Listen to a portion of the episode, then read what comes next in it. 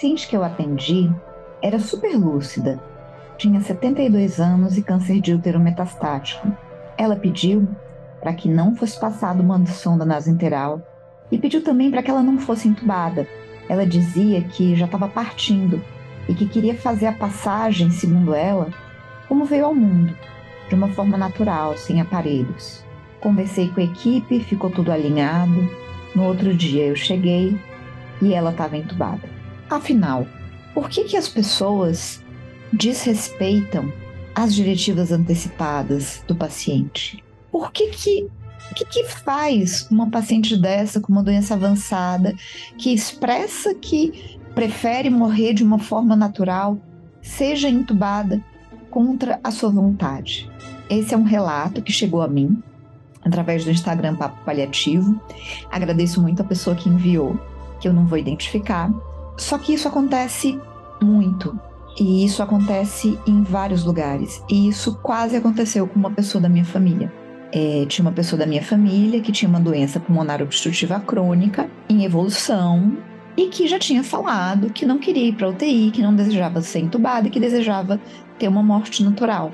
E um dia ela entrou em ciência respiratória e chegou no hospital. Ela estava um pouco sonolenta, meio confusa. Quando a pessoa que estava acompanhando, que vamos dizer que era a irmã dela, uma pessoa da família dela, e falou: Olha, minha irmã não quer ser entubada. A médica olhou e falou: Como assim? Você quer matar a sua irmã? Juro por Deus, desse jeito. Só que família de médico, né? Entraram em contato e tal, e enfim, acabamos conseguindo resolver a questão, respeitar o desejo dela de não ser entubado. Na verdade, ela nem morreu nessa internação. A morte aconteceu em uma outra intercorrência. Mas o que eu queria me perguntar hoje é por que, que as pessoas têm tanta dificuldade de respeitar o desejo de pacientes que não desejam ser invadidos no final da vida. Quando a gente pergunta isso, o medo de processo judicial chega assim, de uma forma retumbante. Eu preciso fazer tudo. Mas o que é tudo, né? Para começar, é importante lembrar que a maior parte dos processos judiciais não estão relacionados à instituição de cuidados paliativos. Estão relacionados a falhas de comunicação, a sensação de descaso, a sensação de um mau atendimento. Tudo que o cuidado paliativo é o oposto. Isso é a primeira coisa. A segunda coisa é lembrar que a gente tem uma resolução do CFM que nos permite, em caso de uma doença grave ameaçadora à vida, numa situação de reversibilidade, não instituir ou mesmo retirar medidas de suporte de vida que não tenham o potencial de reverter a doença de base e estejam trazendo sofrimento ao paciente. Então a gente tem embasamento ético, já existe jurisprudência positiva em relação a isso. No entanto, isso continua gerando um enorme desconforto em muitos profissionais.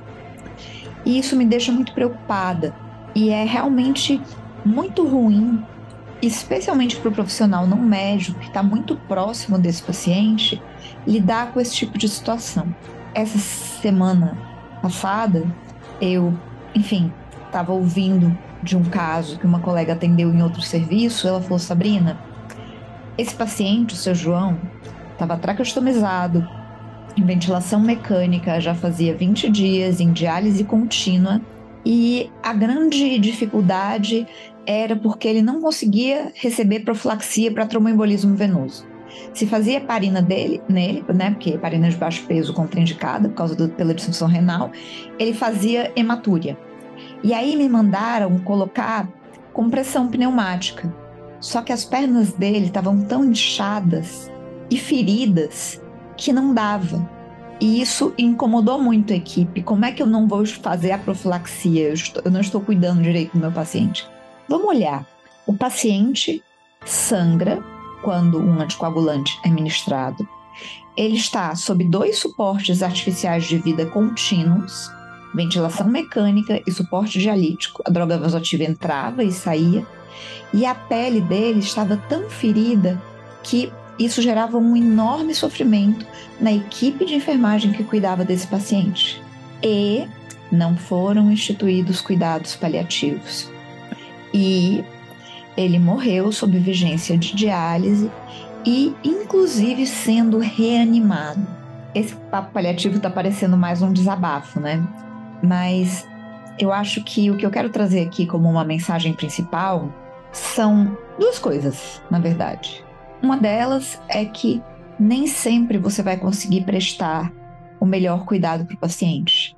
E nem sempre você vai conseguir fazer com que esse paciente tenha sua vontade respeitada, especialmente se essa vontade difere dos familiares e representantes. É, tem um livro é, para o qual eu escrevi um capítulo que fala exatamente sobre isso, sobre o desrespeito às diretivas antecipadas de vontade quando elas contradizem a vontade dos familiares. E por conceito isso é errado, né? Isso está inclusive na resolução. As diretivas prevalecerão sobre qualquer outra instância, inclusive sobre a vontade dos familiares. Uma coisa é o correto, outra coisa é o que acontece. Eu não quero, com esse episódio, que a gente fique indignado e se insufle e comece uma guerra nos nossos serviços. Não é isso. Mas eu acho que a gente precisa começar uma reflexão de medida a medida. Será que o que a gente está fazendo está fazendo bem ao nosso paciente?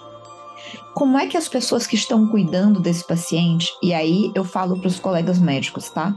Como é que o fisioterapeuta que está cuidando desse paciente, o enfermeiro que está cuidando desse paciente, está vendo o plano que você desenvolveu para esse paciente?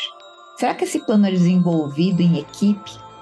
Será que esse plano incorpora o que esse paciente entende que é qualidade de vida, o que ele entende que é valor e o que ele entende que é sofrimento?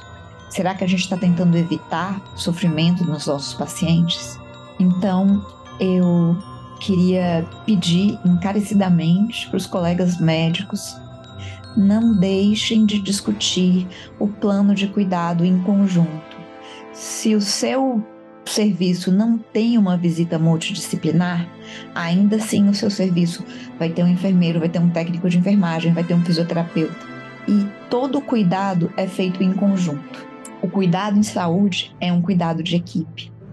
E quando você ouve outros profissionais que estão cuidando do seu paciente, muitas vezes você aprende coisas sobre ele que você não sabia. E o seu cuidado melhora demais. Então, vamos olhar para o sofrimento da nossa equipe. Vamos olhar para os pacientes que estão com doença avançada. Vamos respeitar os pacientes que nos pedem: eu não quero ser entubado, eu não quero ir para UTI. Se esse paciente é autônomo e entende as consequências das suas escolhas, o corpo é dele.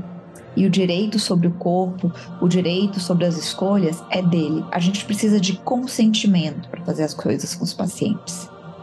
E esse é o papo paliativo de hoje.